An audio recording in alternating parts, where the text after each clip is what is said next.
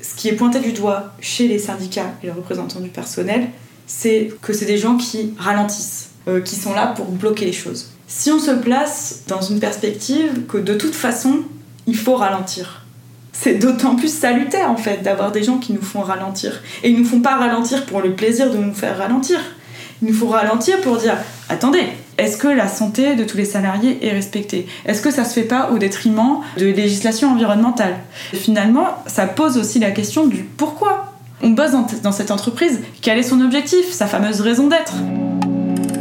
Bienvenue pour ce cinquième épisode de Conversation infiltrée, série d'entretiens dans laquelle nous avons recueilli la parole de magistrates, consultantes ou encore ingénieurs. Parcours scolaire exemplaire et position de cadre, ils et elles ont tout pour être de parfaits petits bourgeois gardiens de l'ordre établi. Et pourtant, chacun à leur manière, ils doutent, aspirent à le transformer, voire se risquent à l'affronter.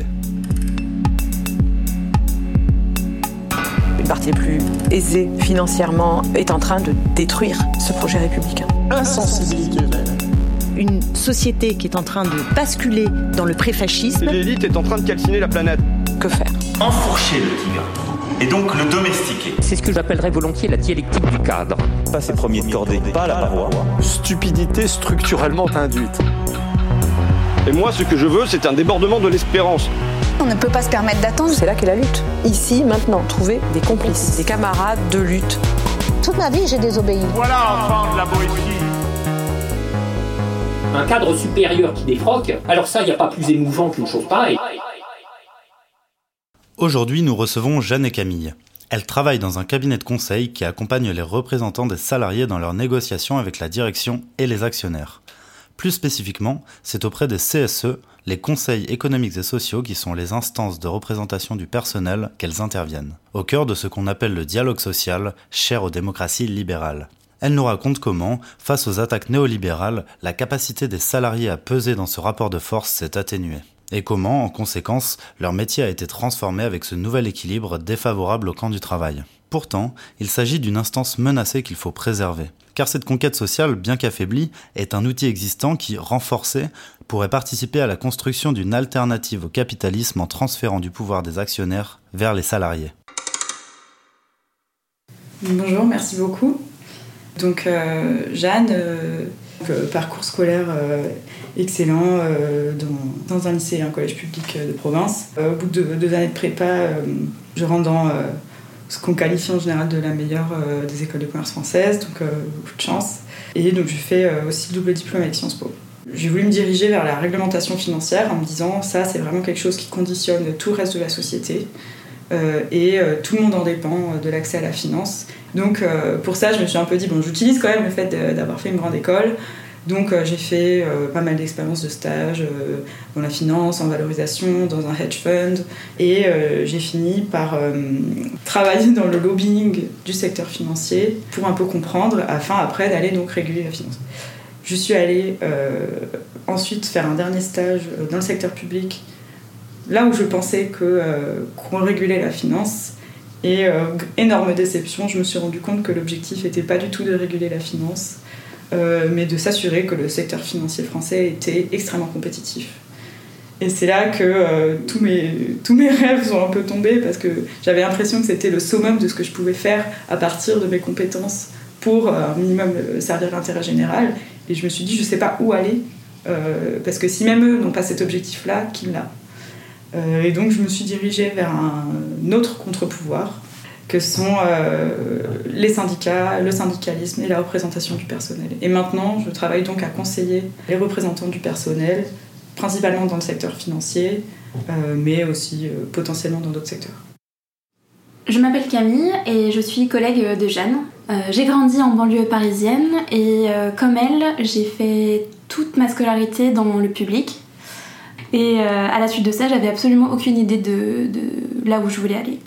À l'époque, on m'a poussée vers euh, des études de, commerce et je suis rentrée donc à l'université euh, Dauphine. J'ai fait une licence en ingénierie financière, donc très orientée vers la finance d'entreprise et la finance de marché.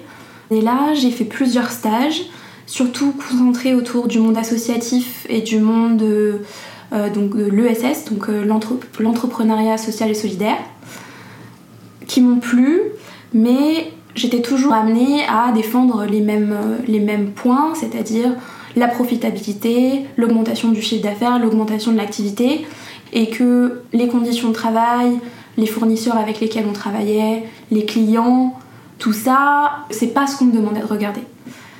Il s'avère que euh, en dernière année de master, j'ai entendu parler pour la première fois du métier de consultante auprès des représentants du personnel. Ce métier-là permettait d'associer à la fois tout ce que j'avais appris dans mon parcours universitaire, mais également euh, un engagement politique. Alors, on intervient pour éclairer les instances de représentation du personnel. Et donc, légalement, euh, nous, on conseille les CSE, donc c'est le Comité social et économique, qui est euh, l'instance qui a remplacé le comité d'entreprise depuis les ordonnances Macron. Et je dis comité d'entreprise, c'est un abus de langage, puisque les ordonnances Macron ont fusionné trois anciennes instances de représentation du personnel, qui étaient le comité d'entreprise, le CHSCT, qui est le comité hygiène, santé, sécurité et conditions de travail, et les délégués du personnel. Euh, en une seule instance qui s'appelle donc maintenant le CSE, Comité social et économique. Le CSE, c'est comme si c'était un parlement dans l'entreprise. Euh, c'est-à-dire qu'aux élections professionnelles, tous les salariés votent pour euh, des listes, et donc ils sont généralement affiliés à des syndicats, pas toujours, il y a des listes parfois qui n'ont pas d'étiquette. Euh, et au CSE siègent plusieurs euh, organisations syndicales. Alors parfois elles travaillent en intersyndical, parfois non. Il y a des majorités syndicales, il y a des changements de majorité syndicale, un peu comme à l'Assemblée. Euh, et ce CSE se réunit donc une fois par mois, sauf en août, donc 11 fois par an, pour discuter de la marge de l'entreprise, des sujets économiques, des grands projets, etc.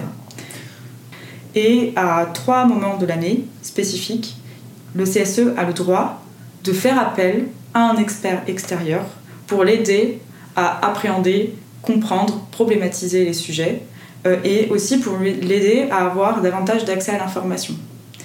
Et cet expert euh, intervient une fois par an pour expliquer la situation économique et financière, une fois par an pour euh, expliciter la politique sociale et pour analyser la stratégie, les orientations stratégiques. Voilà. Donc ça, c'est les trois missions récurrentes. Et on intervient aussi dans des missions euh, non récurrentes, euh, comme par exemple des grands projets, de, soit des, PSE, donc des plans sociaux, mais aussi des réorganisations importantes, des déménagements, des opérations de fusion-acquisition qui ont un impact sur le personnel. voilà, donc ça c'est les missions non récurrentes. Donc c'est un droit à l'information des salariés, ils peuvent le solliciter, et l'employeur doit payer. Il ne doit pas uniquement payer, il doit aussi nous informer. Et le Code du travail prévoit dans ce cadre-là que euh, l'employeur nous donne, nous l'expert qui intervient pour le compte du CSE, le même accès à l'information qu'au commissaire au compte, c'est-à-dire la personne qui va certifier la véracité des comptes.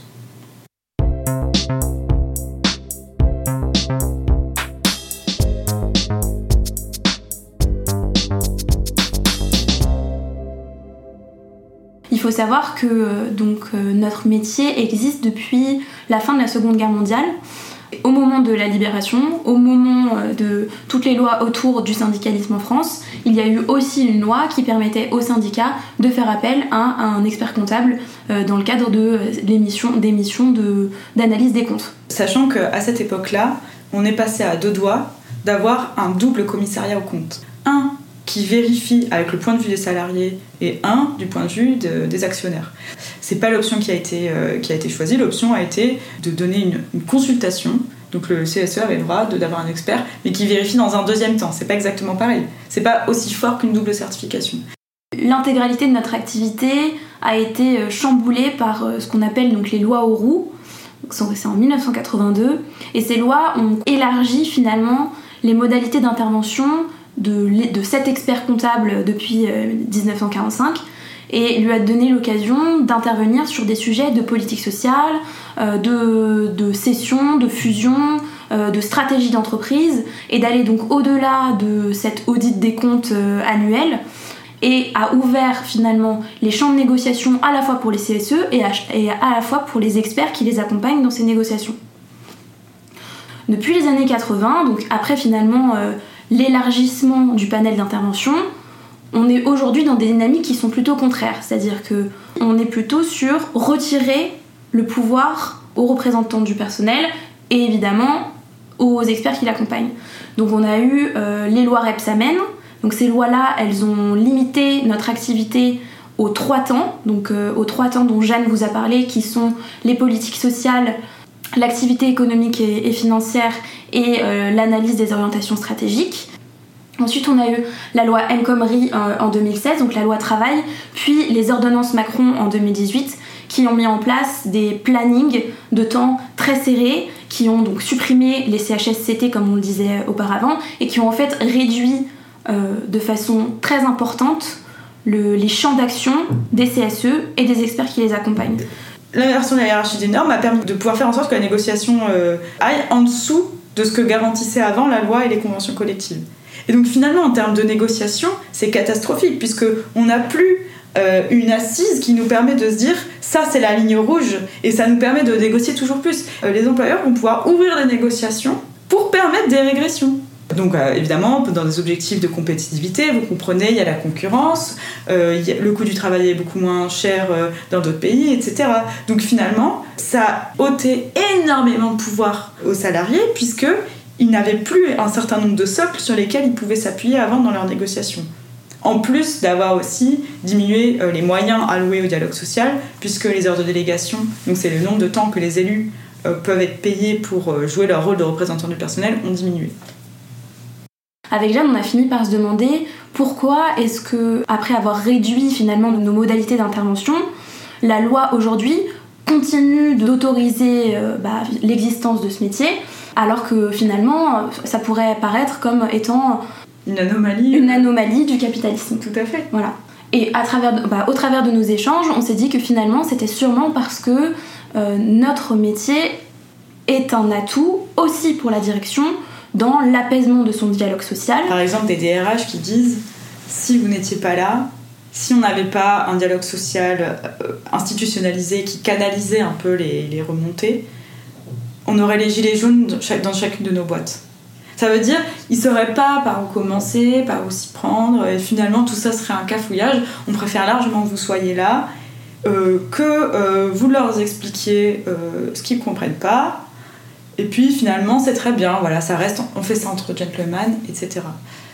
Notre impact réel sur la façon dont est organisé le monde du travail extrêmement limité, mais que notre existence permet de lisser le conflit.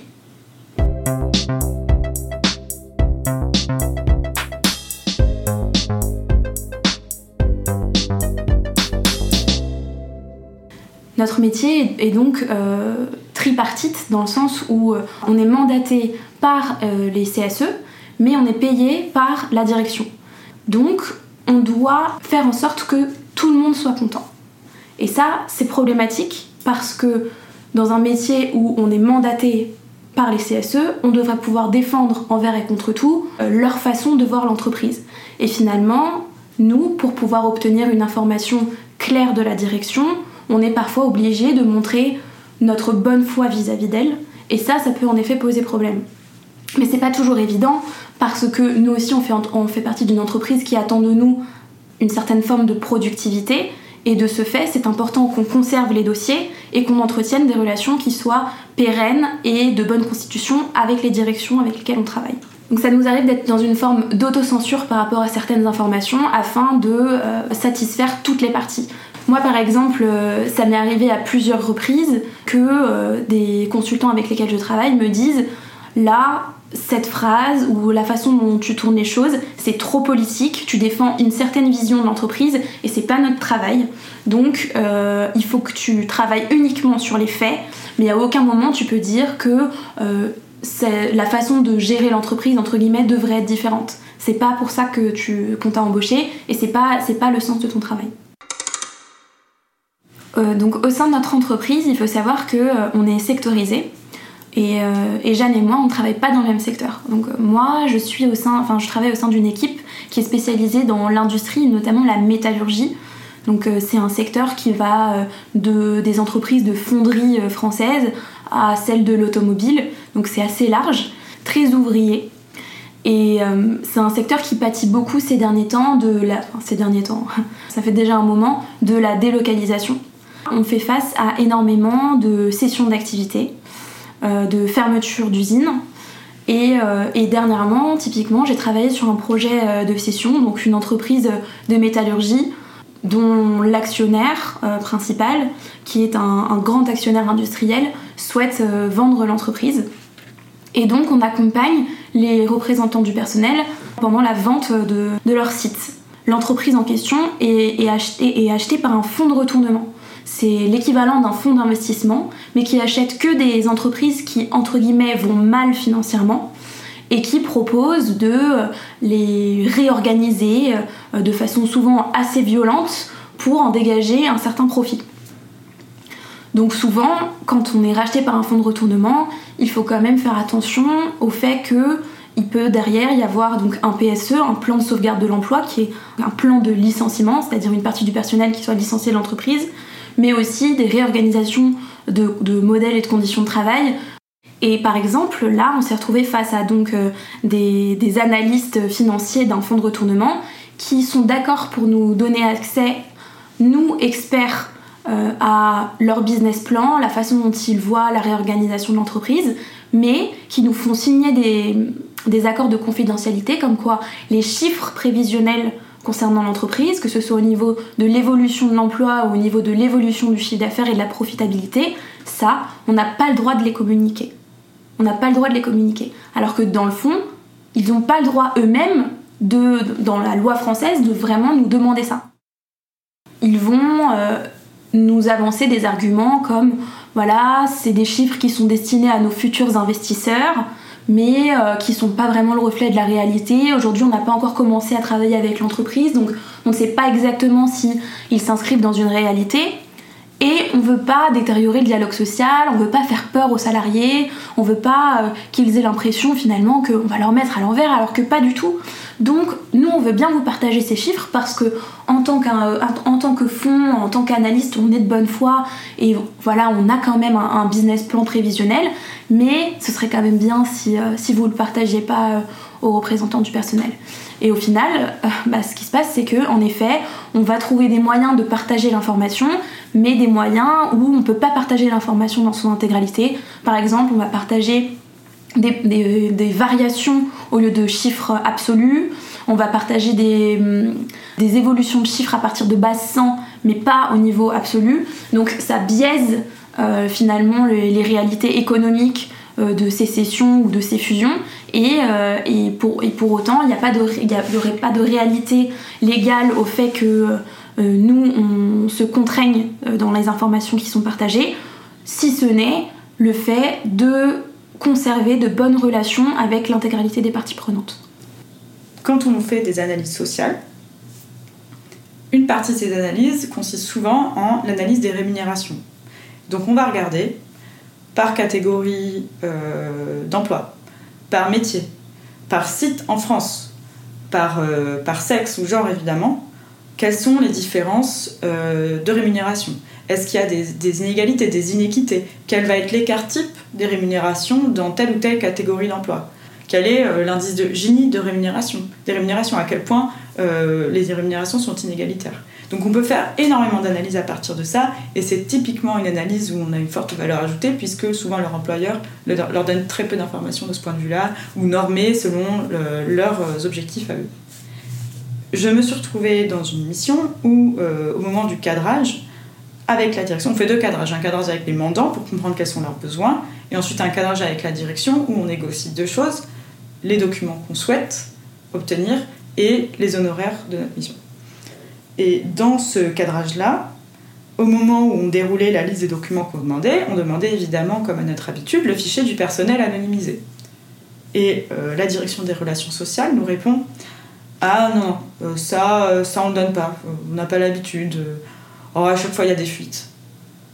Bon, ça, c'est qualifié juridiquement. Euh, toutes les jurisprudences montrent que le fichier du personnel dans une analyse sociale, c'est totalement un droit d'information des salariés. Mais il y a des entreprises qui bon, ne le donnent pas. Quand on juge que le niveau d'information qu'on a obtenu est insuffisant, on pourrait tout à fait aller devant le juge et euh, faire un procès en entrave. Entrave à l'information du personnel. Et à ce moment-là, ce serait au juge de dire euh, si le niveau d'information était suffisant ou pas. Et là, on aurait pu rentrer dans un rapport conflictuel en disant si, vous allez nous donner, vous êtes obligés. Et finalement, ce sur quoi, par contre, on a un peu plus bataillé, c'est quand la direction des relations sociales nous a fait remarquer que euh, les honoraires étaient assez importants. Et alors là, euh, on avait plein d'arguments et puis on était prêt à, à, sortir les griffes un petit peu plus. Ok, là on avait un, quota de, de rébellion, un, quota de, de, de, rapports et on a, on a très bien choisi à quoi on l'utilisait.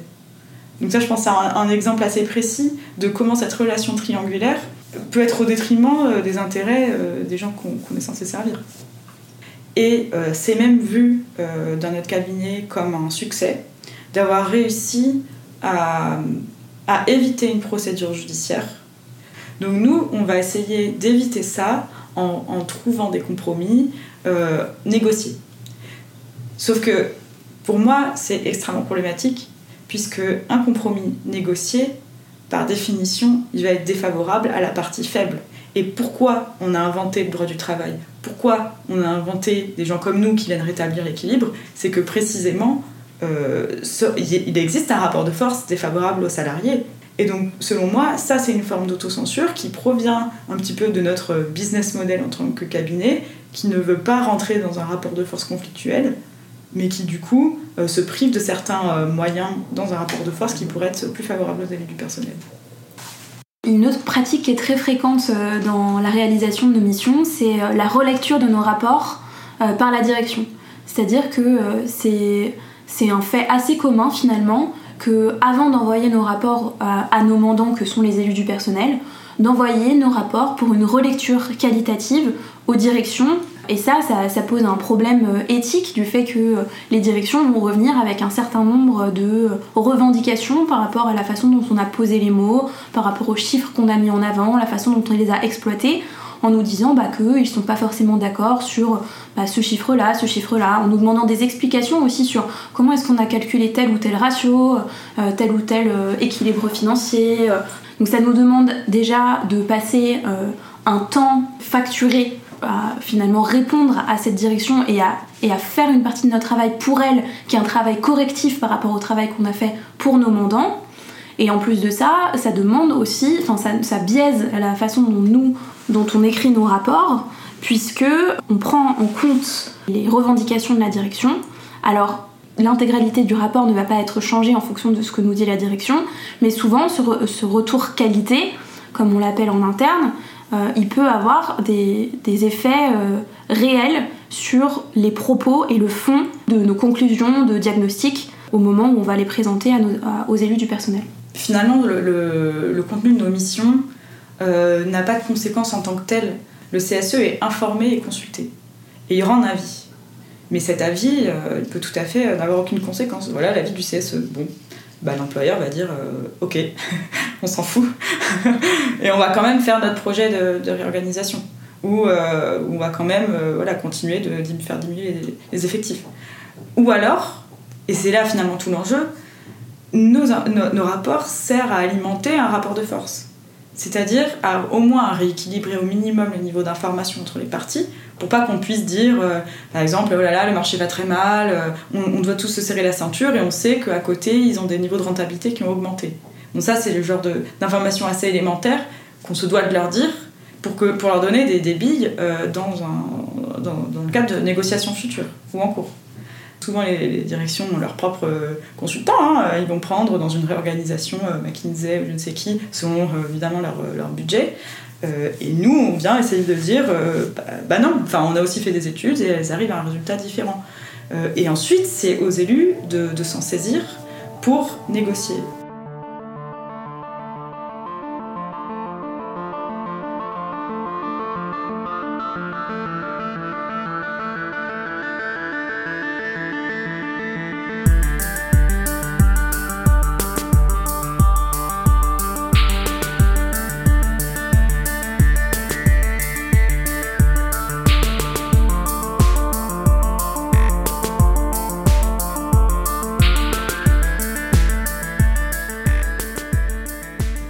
Pour rien que dans les ordonnances Macron, on se soit attaqué au CHSCT. Le CHSCT, c'était typiquement une instance qui parler un autre langage que celui de, l'employeur, celui des réelles conditions de travail euh, des salariés, euh, là où il y a de la souffrance, les risques psychosociaux, etc.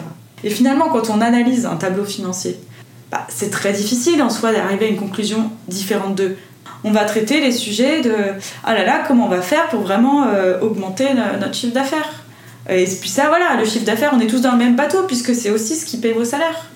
Et en plus, balayer avec beaucoup de mépris, puisque euh, souvent euh, le fait que ce soit un langage différent, le fait que ce soit des objectifs différents, était caricaturé en disant que c'était souvent les plus militants qui, qui allaient dans ces, dans ces CHSCT, des emmerdeurs quoi. On a l'habitude d'entendre que les syndicalistes c'est des emmerdeurs. Bah là c'était typique des, des clichés qu'il y avait sur les CHSCT. En fait, vous avez le droit d'exister, vous, cette espèce de petit contre-pouvoir. Mais il faudrait pas non plus trop nous en demander. Hein restez quand même à votre place. C'est-à-dire si c'est pour négocier 0,5% euh, d'augmentation annuelle sur l'NAO ou pour négocier davantage d'actionnariat salarié, c'est super. On a besoin de vous. Euh, d'ailleurs, vous allez pouvoir canaliser toutes les revendications dans ce truc-là qui est complètement indolore. Par contre, il ne faudrait pas non plus remettre en cause euh, nos projets, il ne faudrait pas trop non plus remettre en cause la culture d'entreprise. Il ne faudrait pas non plus avoir un discours qui diffère trop du nôtre en fait, on accepte que vous existiez, mais il faut pas être une épine dans notre pied, quoi. Exactement. Mais en fait, c'est important aussi, euh, des gens qui bloquent les projets quand, euh, quand euh, ils sont problématiques pour la santé et qu'il y a des risques pour la santé des travailleurs, qu'il y a des risques d'accidents du travail, etc. C'est extrêmement important. Quels sont les intérêts respectifs? Un actionnaire dans le capitalisme, il n'a pas de limite à, à son accumulation du capital. Il en voudra toujours plus. Alors qu'un salarié, certes, il veut que son salaire augmente, mais peut-être qu'avant que son salaire augmente, il veut ne pas avoir d'accident du travail. Euh, évidemment que s'il y a des risques, bah oui, il faut ralentir ce projet. Et c'est pas parce que du point de vue des actionnaires de cette entreprise, bah c'est le progrès que ça l'est pour tout le monde. Et donc c'est aussi notre rôle aussi de bien rappeler que tous les discours servent un intérêt et que eux, ils ont le droit de mettre des mots sur des réalités vécues qui sont différentes. Et c'est pour ça, et moi je pense que c'est la, seule façon qu'on peut y arriver, et tu l'as mentionné tout à l'heure, c'est obligatoire d'investir le champ médiatique, euh, d'investir le champ juridique, euh, d'investir tout, ce qui est à notre disposition. Et il y en a qui le font très bien. Hein. Je ne sais pas si vous avez vu récemment toutes les publicités euh, pour, contre le projet Hercule, contre la privatisation du secteur de l'énergie euh, qu'il y a euh, dans, les, dans, les, villes sur des 4 par 3, enfin sur des sucettes publicitaires. Avec en général, c'est un petit mec un peu triste, avec écrit Pourquoi vous les avez laissés privatiser l'énergie? Et cette, publicité a été financée par le CSE d'EDF. Et, ça, je trouve ça, je trouve que c'est un très bel outil de ce que c'est que le CSE. Euh, il faut investir ce champ-là médiatique, politique, aller interpeller les élus locaux quand il y a un projet de, délocalisation. Euh, et c'est ce que font aussi, par exemple, les élus de General Electric qui se battent et qui ont réussi à aller jusqu'au ministère, obtenir des rendez-vous, etc. Mais c'est clairement pas possible pour tout le monde, déjà parce que euh, tous les CSE euh, n'ont pas accès au même budget, tout simplement. ça reste avant tout même, enfin, on pourra, on pourra dire ce qu'on veut et l'engagement c'est très bien et la volonté de, de, bien faire c'est très bien aussi. Mais si on n'a pas de moyens financiers, c'est impossible de, faire appel, enfin d'acheter des, panneaux, des panneaux publicitaires pour faire passer un message. Mais donc du coup, euh, finalement, la prochaine étape, ce serait de donner, euh, euh, soit l'argent, soit l'opportunité autrement au CSE de toutes les entreprises de pouvoir faire de même. Après, on peut aussi envisager d'élargir cette question, enfin cette bataille culturelle au syndicalisme d'une façon générale, c'est-à-dire réhabiliter si on arrive à réhabiliter le rôle, la légitimité entière euh, d'une représentation du personnel euh, bah voilà, au niveau national, eh ben, les petites entreprises et les petits CSE en bénéficieraient. On sait qu'aujourd'hui, euh, le pourcentage de personnes syndiquées en France n'a jamais été au plus bas. Que finalement chez, chez, les jeunes, diplômés, chez les jeunes dans le monde du travail ou encore chez les jeunes entreprises, la plupart, elles n'ont pas de CSE, elles n'ont pas de représentants du personnel, elles savent même pas ce que c'est. Euh, donc il y, a un vrai enjeu aussi autour de la réhabilitation finalement du rôle des organisations syndicales, de ce qu'elles apportent aux salariés, de ce qu'elles apportent aux entreprises. Euh, si déjà ça c'était possible, et si ça arrivait, ce serait déjà un grand pas. Je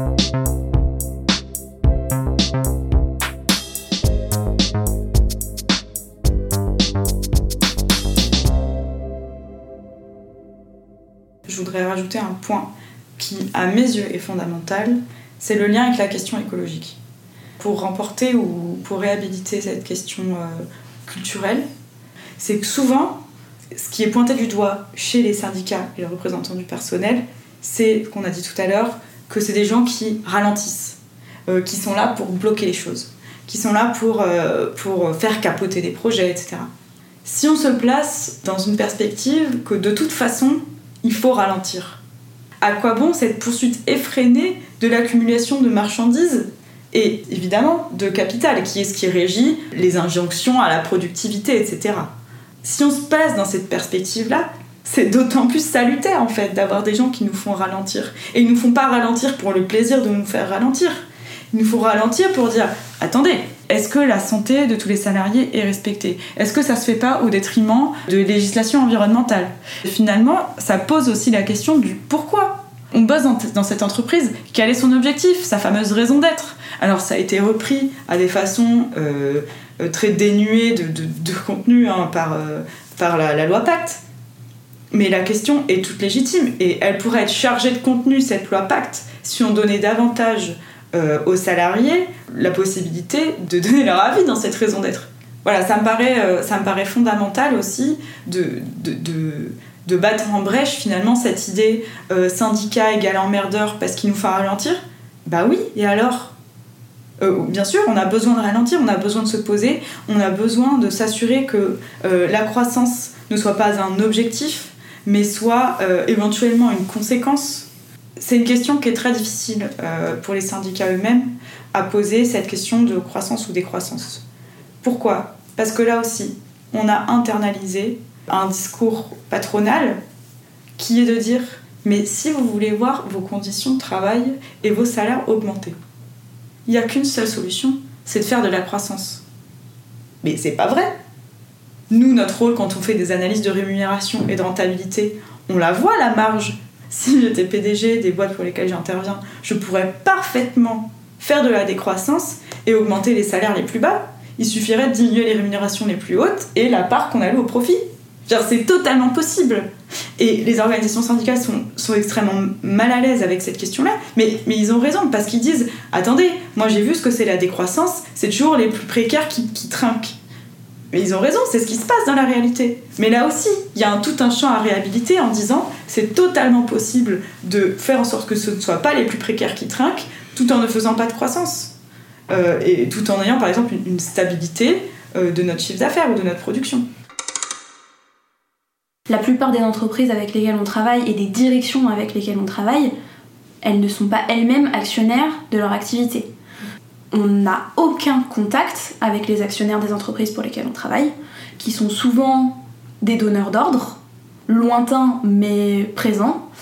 Même si on a un accès tripartite à l'information, on n'a pas accès à une partie de ce qui se passe au sein de l'entreprise, qui est notamment ce qui se passe au niveau de l'actionnariat et quels sont les rapports qu'ont les directions avec lesquelles on traite avec leurs actionnaires.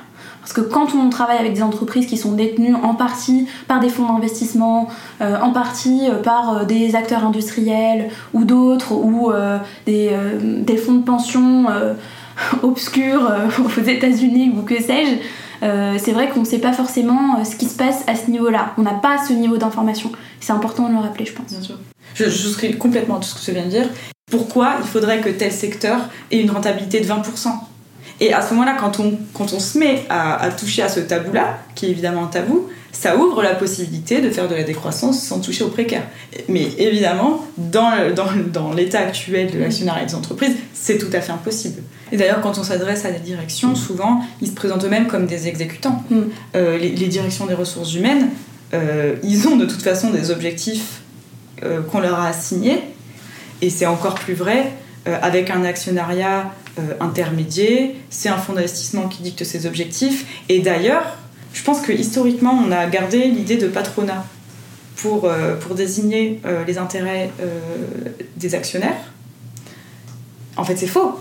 les patrons sont des salariés eux-mêmes. Alors, ils ont des plans d'intéressement, etc., pour les, pour les inciter à avoir les mêmes intérêts que les actionnaires, mais ils ne sont pas actionnaires, et je vais aller plus loin. Un PDG est peut-être le contrat le plus précaire.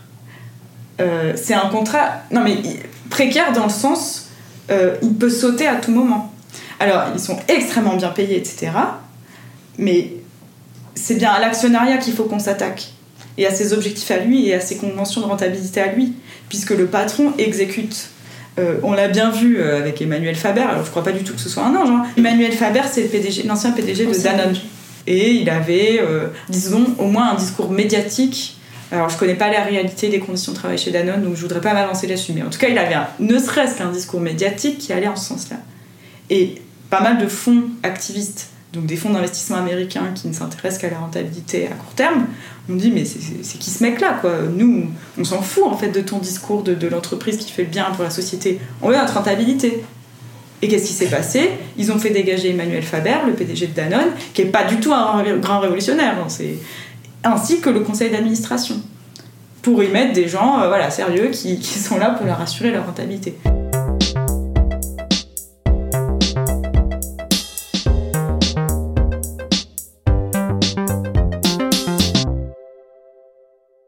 Alors, on a dressé un tableau assez critique, mais ce tableau n'est que le reflet des ambitions que nous on a et de à quel point on croit en cet outil, qu'est le CSE, qui est la représentation démocratique du personnel, ce parlement de l'entreprise. Alors il a des limites, mais il existe et c'est pour l'instant un outil qui a un potentiel révolutionnaire, parce que presque autogestionnaire finalement. Si on disait aujourd'hui, euh, ce sont les élus qui, euh, du personnel qui élisent leurs représentants, qui élisent aussi leur chef, et puis tant qu'à faire, qui élisent le conseil d'administration, on aurait du jour au lendemain une société communiste, finalement, sans avoir eu à faire le, grand soir. hein. On, aurait une stabilité des structures sociales, une stabilité du lien social. Mais évidemment, avec le temps, par contre, découlerait de ça, euh, j'imagine, une politique salariale plus équitable, que leurs conditions de travail soient acceptables, etc. Euh, donc il y a un- une forme de déjà là communiste, même s'il est extrêmement faible. Ah, je pense qu'aujourd'hui, euh, une chose qui serait vraiment nécessaire, c'est de d'arrêter de limiter finalement le rôle de représentant du personnel à un rôle qui est consultatif, mais de le rendre en quelque chose d'opérationnel, dans le sens où euh, sans un avis, un vote du CSE, euh, alors le, tel ou tel projet ne pourrait pas être mis en place. En fait, que, que finalement le- l'avis du CSE soit conditionnel à la mise en place des projets dans l'entreprise. Si on va un peu plus loin que ça, il faudrait aussi que les élus du personnel soient des acteurs à part entière de la stratégie de l'entreprise et donc que, à mon avis, des sièges leur soient réservés au conseil d'administration euh, et au conseil de direction. Pour moi, ce seraient euh, les deux chantiers qui ne sont pas non plus à des années-lumière de là où on se trouve maintenant et euh, qui seraient des points extrêmement positifs pour l'évolution des droits des salariés, des conditions de travail. Et même, je pense que donner plus de rôle aux salariés enclencherait un cercle vertueux, pour ne pas dire genre cesserait le cercle vicieux dans lequel on s'est mis, où finalement les gens considèrent que les, les élus du personnel sont inutiles, donc se désintéressent, donc il y a de moins en moins de personnes non seulement qui votent, mais qui veulent être élus du personnel, donc ça les rend méprisables du point de vue des directions qui disent vous représentez personne. Et si on leur donne ce pouvoir-là, alors forcément, par effet de boomerang, finalement, on réhabilite euh, la légitimité de- des organisations syndicales, de l'engagement syndical, du vote pour les élus du personnel, et donc de la démocratie en entreprise, en fait. En fait, toutes les stratégies qui proviennent de vouloir euh, obtenir par tous les moyens des, des plus hautes rentabilités, donc en échappant à l'impôt, en délocalisant, etc., n'auraient plus lieu d'être. Parmi les mesures qui pourraient être prises, qui me paraîtraient euh, sensées, euh, et celle-là, pour le coup, euh, c'est encore moins le grand soir, elle est vraiment facile à mettre en place, ce serait d'accorder au CSE les droits de vote qui correspondent aux actions qui ont été rachetées par l'entreprise elle-même. Je m'explique. Il y a souvent des entreprises qui, pour distribuer de l'argent à leurs actionnaires, rachètent leurs propres actions et distribuent du cash aux actionnaires. Et ces actions-là qui sont rachetées par l'entreprise sont en général détruites. Donc finalement, qu'est-ce qui s'est passé philosophiquement? L'entreprise a généré plein de valeurs qui lui a permis de distribuer de l'argent aux actionnaires et de racheter ses actions. Donc finalement, il est légitime que ces actions reviennent au collectif des personnes qui ont travaillé pour les racheter. Une proposition qui serait hyper simple, ce serait de dire ces actions-là ne sont pas détruites, c'est des actions qui reviennent au collectif des salariés qui pourront exercer ce droit de vote. À partir du moment où on considère que si l'entreprise rachète ses propres actions, elle donne des droits de vote aux salariés, alors on pourrait dire que si tous les ans l'entreprise fait des rachats d'actions, à force, elle pourrait être entièrement autocontrôlée et à la fin, c'est une coopérative. L'entreprise appartiendrait intégralement à ses salariés qui deviendraient souverains sur leur travail et qui pourraient euh, ainsi, sans avoir même d'évolution législative sur euh, les salariés qui ont une place au conseil d'administration, ils l'auraient de droit puisqu'ils seraient leur propre actionnaire. Donc je trouve ça hyper intéressant. Enfin, en tout cas, c'est un, un, potentiel révolutionnaire. Et on peut faire le lien avec un ratio boursier qui est très utilisé dans les analyses boursières, qui s'appelle le ratio prix sur bénéfice. Euh, si on regarde par exemple une entreprise comme bah, Peugeot, enfin Stellantis, son prix en bourse, sa capitalisation boursière, c'est équivalent à 7 années de bénéfices. Et finalement, on peut retourner cet indicateur en disant il vous suffirait de 7 années de bénéfices non distribués pour être intégralement autogéré. Et en plus, ça irait plus vite que ça, parce que dès la première année où, où Stellantis ne distribuerait pas ses dividendes, le prix chuterait en bourse, et donc ce serait encore moins cher de se racheter. Donc ça, c'est euh, ça c'est ce qui fait qu'il va y avoir évidemment énormément de levées de boucliers, mais ça, ça peut être porté politiquement. Je vais reprendre euh, une métaphore qu'utilisait Christine Lagarde pendant la, pandémie, c'est la mise sous cloche. Son objectif c'était de mettre sous cloche l'économie, et puis comme ça on retirera la cloche et tout reprendra comme avant. Moi je trouve ça fondamental qu'on n'aille pas plus loin dans les régressions et qu'on mette sous cloche au minimum, qu'on préserve ce qui existe déjà. Et pas uniquement dans les CSE, mais aussi les experts au CSE. Je trouve ça fondamental qu'il existe en France des personnes qui ont des connaissances sectorielles, des connaissances juridiques, des connaissances économiques aussi poussées sur des secteurs et des entreprises données. Parfois, certains de nos collègues connaissent encore mieux l'entreprise que les dirigeants eux-mêmes. Ils connaissent rien, ils connaissent pas les noms des sites et compagnie. Euh, chez nous, il y a des personnes qui ont une connaissance incroyable euh, de leur secteur et qui, voilà, quand on va retirer la cloche euh, dans un monde où on aurait besoin de leurs compétences, et eh ben ils sont là. Et donc pour moi, il faut absolument préserver ce déjà-là. Et c'est pour ça que j'ai autant d'espoir dans, notre métier et qui me plaît. C'est que c'est quand même une chance de pouvoir se dire j'accumule de la connaissance sectorielle, de la connaissance juridique, économique, et je ne l'utilise pas uniquement pour optimiser la rentabilité des boîtes pour l'actionnaire.